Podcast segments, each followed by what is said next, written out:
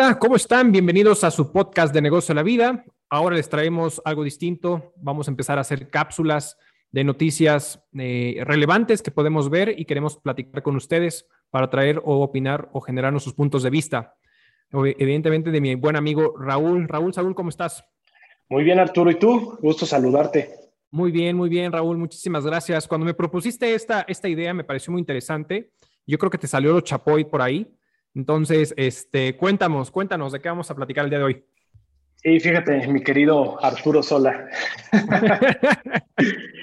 Mira, creo que parte importante de lo que tenemos que estar eh, generando en este podcast, si queremos estar platicando eh, de las cuestiones que se hay en los negocios o las cosas técnicas que existen y cómo aplican la vida, creo que también es importante que agarremos estas noticias o información que es común o es público eh, para que lo podamos todavía aterrizar un poco más y la gente que nos escucha pueda relacionar los casos eh, que a veces se manejan o que se escuchan de una manera técnica, pero poderlos aterrizar lo más posible, eh, lo más simple posible y qué mejor que relacionarlo con cosas populares o de actualidad. Y el día de hoy lo que te proponía platicar es este caso que está alrededor de Víctor Manuel Álvarez Puga y su esposa Inés Gómez Montt, que hace poco, el 10 de septiembre, la Fiscalía General de la República giró una orden de aprehensión por los delitos de peculado, delincuencia organizada y operaciones de recursos ilícitos. Estos son, son temas o son términos que muchas veces no los tenemos tan claro y que generalmente vamos platicando la noticia, pero no entendemos ¿no? A, qué significa, hacia dónde llegan los términos, qué es lo que está pasando.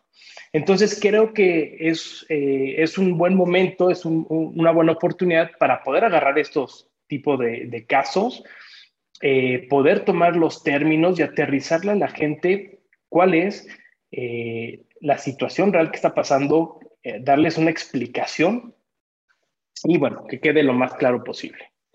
Y, y, partiendo de aquí, Arturo, es que déjame rápido nada más contextualizar eh, quiénes son estas personas y por qué se generó esta orden de aprehensión.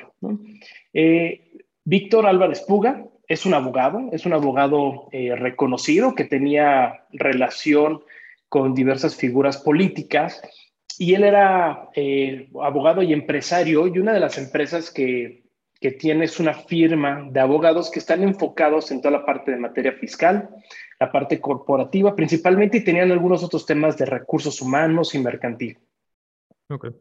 Eh, y por su parte, eh, la, señora Inés Gómez Montt es una conductora de televisión. Eh, creo que me, me, parece que estaba en Televisa y se relaciona mucho porque es sobrina del exsecretario de Gobernación, Fernando Gómez Montt, Urueta, que estuvo en el sexenio de Felipe Calderón. Entonces, es una noticia relevante, impactante. Estamos hablando de un abogado, pues, prominente con relación política. Tenemos a Enego Gómez Montt, que es una figura pública con un, un familiar que fue secretario de Gobernación, y entiendo que la familia de esta Inés Gómez Montt, pues bueno, es una familia de abogados de abolengo. Correcto. Fíjate que eh, cuando me propusiste esa nota y toqué base sobre esa, ahora el, era en las fechas del grito, en el 15 de septiembre, en la cena ahí lo saqué con la familia. Y bueno, ahí las cuñadas estaban más preocupadas por los hijos y casi hacían una, una tanda, ¿no? Para ver cómo poder ayudar a los, a los, a los, a los pobres hijos que se iban a quedar sin sus papás, porque es un tema delicado, ¿no? Entonces, eh, lo que se Pero una megatanda, ¿no? Está, una megatanda, estaba escuchando que tiene siete hijos la señora. Es correcto, tiene siete hijos. Entonces, bueno, eh, hay un, abrazo a mis cuñadas, pero estaban muy preocupados por los hijos. Entonces, es un tema, ¿no? Es un tema bastante delicado y me parece oportuno que, traigamos este, esta pequeña cápsula a colación respecto a esta nota, por lo que se les viene, ¿no? Y porque al final no solamente es para ellos, es a todas aquellas personas que pudieran estar involucrados en algo similar y no necesariamente por las cuantías que manejan ahí, que ya no, ahorita me, nos dirás sobre qué base y sobre qué cuantías están manejando y qué, y qué es lo que se supone que estaban operando, ¿no? De cierta forma. Entonces, creo que es una, es una nota que da mucho de qué hablar, ¿no? Sí, correcto, doctor. Mira, vamos a empezar a desmenuzar de qué es lo que la, Fiscalía General de la República eh, los está acusando. Lo primero es de peculado, ¿no? Peculado, esta es la palabra que debemos entender por la malversación de fondos públicos, ¿ok? También les está acusando por delincuencia organizada, que para irnos un poco más eh, técnico y lo más claro posible, nos remitimos al artículo 2 de la Ley Federal contra la Delincuencia Organizada, que nos dice que se va a considerar delincuencia organizada cuando eh, tres o más personas se organicen para realizar de manera permanente o reiterada conductas que por sí o unidas con otras tienen como fin o resultado el cometer algún delito. Y dentro de los puntos claros que nos pone la ley es la defraudación fiscal, que nos lo relaciona con el Código Fiscal de la Federación, parte de, la, de, lo que hemos platicado en los últimos podcasts. Exacto. Partiendo de ahí, para tratar de aterrizarlo más, eh, si nos queremos ir al, Código Fiscal, tenemos el artículo 108 y 109. El 108 nos, eh, señala que comete el delito de defraudación fiscal quien con uso de engaños o aprovechamiento de errores omita total o parcialmente el pago de alguna contribución u obtenga beneficio indebido perjudicando al fisco federal. ¿Ok?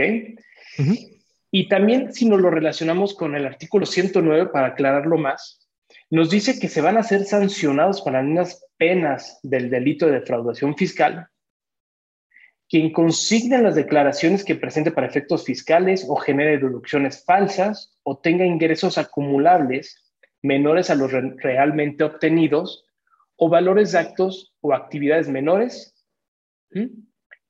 eh, a las que haya obtenido o realizado que básicamente es lo que platicamos el podcast pasado, ¿te acuerdas? Que es la discrepancia fiscal.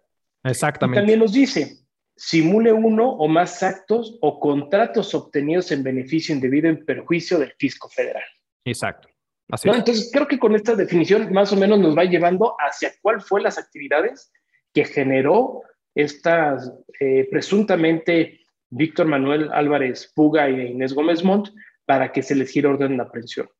Y el último, Arturo, el último que es, eh, creo que de las acusaciones, bueno, parte de las acusaciones eh, más fuertes, que son operaciones de recursos ilícitos, ¿no? Junto con delincuencia organizada. Y que esto lo debemos entender como el, delito de operaciones con recursos, es cuando el, se haga el uso de cualquier tipo de bien, sea obtenido por la comisión de algún delito, siempre que el principal ilícito haya sido cometido por la empresa o grupo de poder dedicados, por ejemplo, al lavado de dinero. Así es. Entonces ya tenemos, por un lado, malversación de fondos públicos, tenemos defraudación fiscal y tenemos lavado de dinero. Correcto. Ahora, ya para empezar a, platicar un poco más de qué fue las actividades que hicieron y cuál es la situación jurídica que actualmente se encuentra, eh, la Fiscalía General de la República determina que el acto o los actos realizados por esas personas se calcula un monto de 3 mil millones de pesos, los cuales eh, fueron eh, generados, utilizados o malversados a través de 1.500 operaciones bancarias entre las distintas empresas relacionadas con estas dos personas. Correcto. Partiendo, de aquí, mi querido Arturo, este es todo el antecedente, ahora sí. Sí, y, añadiendo un poquito, un poquito a, ese, a eso que estabas comentando, parte también de las situaciones que la autoridad estaba eh, comentando para poderles infraccionar o de cierta manera poderles eh, generar ya una acusación o una querella por parte de la Secretaría de Hacienda y Crédito Público para el tema de fraudación fiscal, es que también aunado a todo eso, gran parte de lo que llevó o dio lugar a a este, a este tema de delincuencia organizada o lavado de dinero, es porque, y eso es un punto fundamental que hay que decirse a todas las personas, parte de los principios que la autoridad fiscal hoy en día nos pide a todos los contribuyentes que de cierta manera seamos los propios fiscalizadores de con quien tengamos operaciones es poder probar que la persona esté en un domicilio donde se puede estar localizado.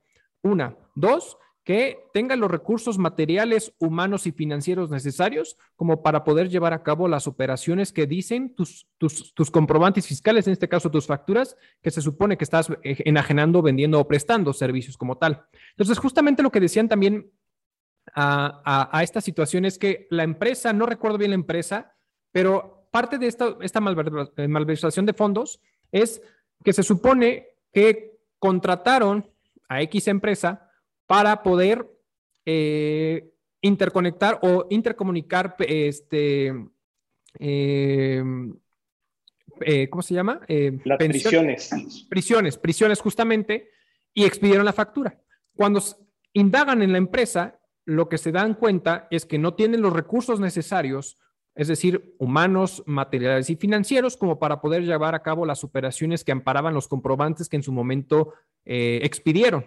Esa es una. Y dos, cuando se percatan en dónde está ubicada la empresa, resulta que está en una pequeña casa prácticamente abandonada. Entonces, con todo esto, le da, le da pie a la autoridad, de cierta forma, poder eh, fincar, de, de entrada, los créditos fiscales necesarios y segundo, pues empezar una persecución ya a un nivel distinto y más por la cuantía que estamos, que estamos comentando. Y eso pensando y teniendo en cuenta que tú, recordarás que en 2020 justamente eh, empiezan una, hacen o crean o entra en vigor, mejor dicho, toda una reforma fiscal en materia penal donde reforman diferentes leyes entre la Ley Federal de Delincuencia Organizada, el Código Penal, de el Código Federal Penal, el Código eh, Nacional de Procedimientos Penales, el Código Fiscal de la Federación, incluso el tema de la Ley de Extinción de Dominio. ¿no? Entonces, ante toda esta situación, por ejemplo, en el Código Fiscal de la Federación añaden un, artículo eh, nuevo que es el 113 bis, donde también se considera como defraudación fiscal a la persona que adquiera o expida comprobantes fiscales, ¿no? Eh, sin realmente un tema de alguna materialidad como tal, ¿no? Y ante esta situación, evidentemente, pues es lo que hace justamente esta empresa de entrada, ¿no? o al parecer, ¿no? Y ahí, a través de todo esto, como bien dijiste, empiezan a, vincular el tema del Código Penal, el Código Nacional de Procedimientos Penales, cuando tú empiezas a superar y, justamente refieren al Código Fiscal de la Federación, cuando tú perjudicas al fisco hasta por un monto de tres veces lo que dice la fracción tercera del artículo 108 del Código Fiscal de la Federación, es decir, en números cerrados, cuando tu, tu defraudación, tu monto de defraudación supera los 9 millones de pesos o en su caso, cuando expidas comprobantes que amparen operaciones inexistentes de más de 9 millones de pesos. Ante esta situación, lo que te dice naturalmente es que tú vas a, entonces tu proceso o la acusación, lamentablemente los vas a seguir tras las rejas, tal cual, que, que, se, que se ejecuta, entonces giran una orden de aprehensión, como bien lo mencionaste, y donde al final hay una, hay una, una medida precautoria donde es pues prisión preventiva oficiosa, donde al final tu juicio ya lo llevas tras las rejas, no va a haber fianza, no hay una manera de poder librarte. El amparo, si tú quieres meter un amparo, el amparo no va a proceder como tal, sino que vas a seguir el proceso judicial de lo que se te está acusando por esta naturaleza tras las rejas, ¿no? Entonces, eh, y evidentemente aquí se une todo el tema de extinción de dominio, donde todos los bienes que tú tengas tras la acusación que te ejecuta, en este caso la autoridad, y donde al final la autoridad lo que va a hacer es, pues, no secuestrarte los bienes, pero sí los va, se los va a adjudicar. En tanto, eh, incluso en un momento dado por el tema de la defraudación, sigue el proceso y el proceso de, la extinción de los bienes sigue su camino, ¿eh? Y puede ser que ni siquiera en un momento dado haya terminado el juicio y ya tus bienes hayan eh, extinguido, es decir, ya, ya se hayan rematado como tal. Si en un momento dado resultase que evidentemente tras el juicio eh, resulta que eh, las operaciones si existieron o en este caso la defensa gana el juicio, eh, esta, este, Inés y su, y, este, y su señor, pues evidentemente, pues lo que va a suceder es que pues, el Estado, en este caso México, el país, tendrá que resarcir el daño, ¿no? Como tal, de los bienes que, que, en su momento ya habrá rematado tras esta ley de extinción de dominio, ¿no? Entonces, creo que es un tema delicado, no para tomarse a la ligera, es un, es un punto que al final eh, si bien estamos hablando de, de, estas cantidades tan grandes, estamos hablando que eh, para llegar a estas instancias tan, tan, tan graves es comprobante simplemente que en la sumatoria de un ejercicio fiscal puedan sumar hasta 9 millones de pesos en operaciones simuladas o inexistentes, ¿no? Entonces, creo que pueden ser eh, temas bastante delicados, ¿no? ¿Tú qué opinas, mi estimado Raúl? Sí, de hecho, parte de lo que se estaba haciendo un cálculo, de manera general, derivado de las distintas acusaciones que tienen, puede tener una pena acumulada que va de los 20 a los 60 años de prisión. Ahora, aquí también, eh, esto que estamos platicando es conforme a la información que se ha brindado. ¿no? Porque sabemos que siempre se abre una carpeta de investigación, existen ciertas, cierta información que se puede, se puede brindar al público, y hay otras que se quedan únicamente para cuestiones de la propia investigación o para las personas inculpadas o imputadas. Y, eh, y esto es lo que tenemos hasta ahorita. Hay que ver más adelante cómo se van a estar haciendo la correcta determinación entre la participación o acción de Víctor Álvarez Puga o de la eh, señora Inés Gómez Montt.